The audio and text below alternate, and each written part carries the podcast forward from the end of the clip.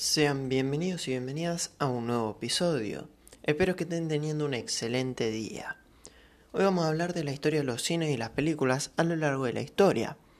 Para comenzar, ¿sabías que las dos películas con mayor recaudación son, con una taquilla internacional de más de 2.797 millones de dólares estadounidenses, Avengers Endgame de 2019 es la película más taquillera de la historia.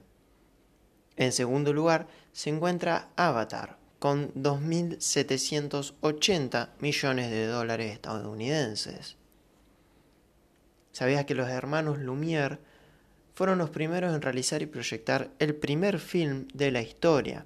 Fue filmada en París el 19 de marzo de 1895 y se llamó La salida de los obreros de la fábrica Lumière en Lyon.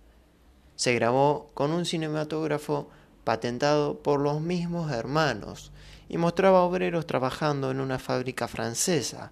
Fue proyectada el 22 de marzo de 1895.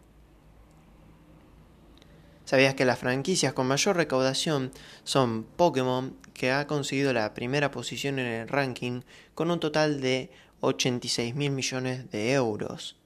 En el segundo lugar de la tabla se encuentra Hello Kitty, una franquicia que debe su éxito a la venta del merchandising. La marca ha recaudado 72 mil millones de euros.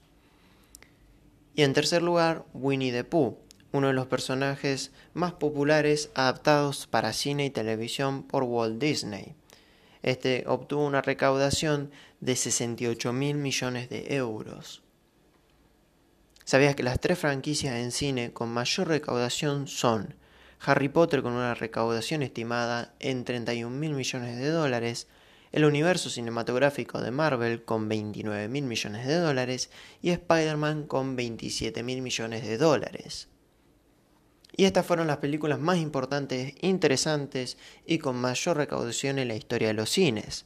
Espero que les haya gustado. Si es así, no se olviden de compartir con sus amigos y conocidos.